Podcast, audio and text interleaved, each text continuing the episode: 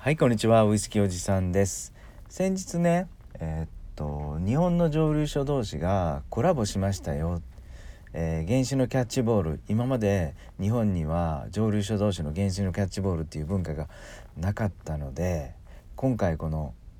原子のコラボキャッチボールはめちゃくちゃワクワクするこれからウイスキー業界が革命的な感じですよねっていう配信をしたと思うんですがじゃあそれでねいやどんな面白いことが待ってるのかなっていうのを今日はちょっと少し僕の視点視点からねお話をしたいなと思います。えー、っとですね僕が現場を離れたバーテンダーカウンターの中から現場を離れたのが約8年ぐらい前なんですよ。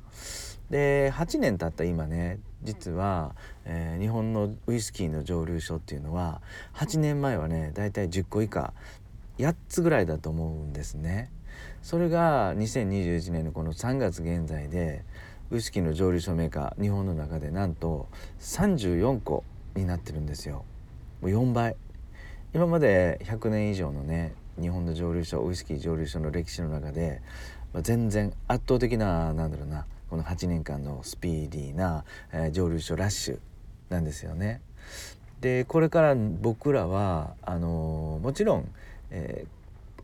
ー、今飲めるウイスキーもあるしあの新しくね去年とか一昨年、えー、蒸留しだしたメーカーはですねあと23年待てば飲めるっていうことになるんですが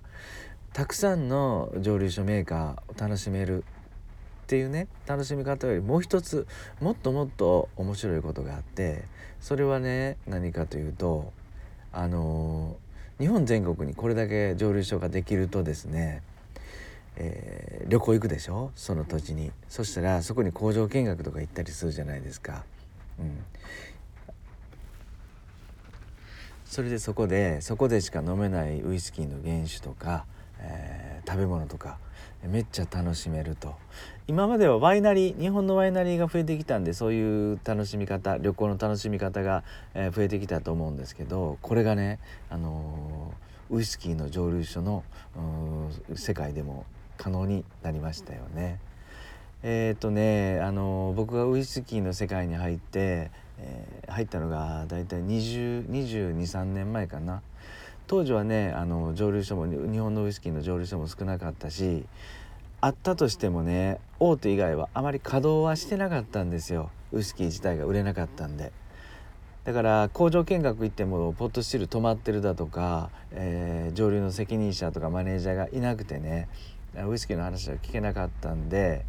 えー、その時は何をしたかっていうとスコットランドやアメリカまで行って、えー、蒸留所行ったりそして英語で拙い英語でなんとかコミュニケーションを図ってウイスキーの楽しみをね、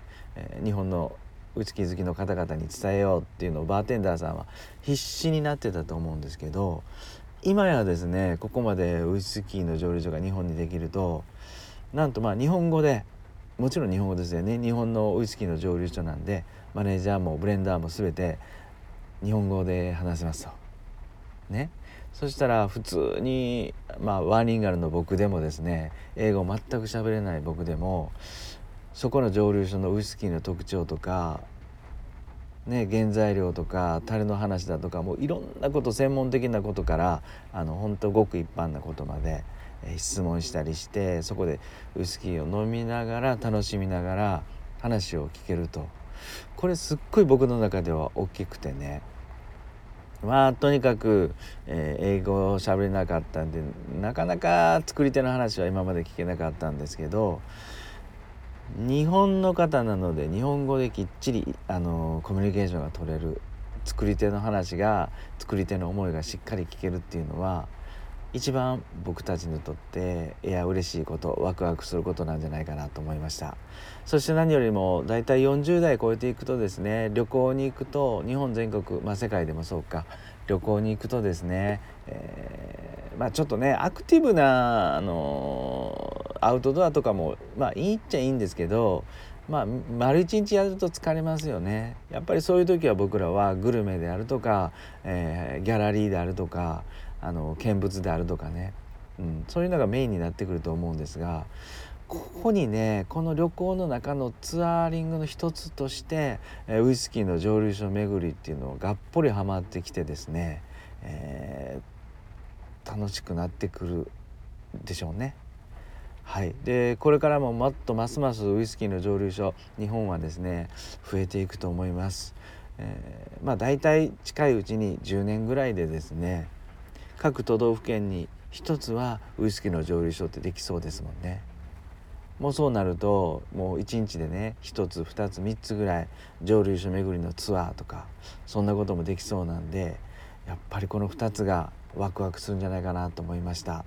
はいワクワク感をまず2つ今日お話しましたが1つはね作り手が日本人なので日本語でコミュニケーションがたっぷり作り手の方とできるワクワクしますよね。そしてもう一つは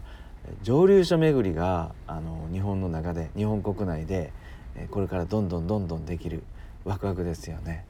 はい。今日は、えー、日本のウイスキー蒸留所がたくさん増えて、えー、文化のキャッチボール原酒のキャッチボールとかができることで僕たちがどんなワクワクすることが待ってるのかなっていうお話をしました。はい。いかがだったでしょうか？今日も最後まで聞いていただいてどうもどうも。ありがとうございました。それではバイビー。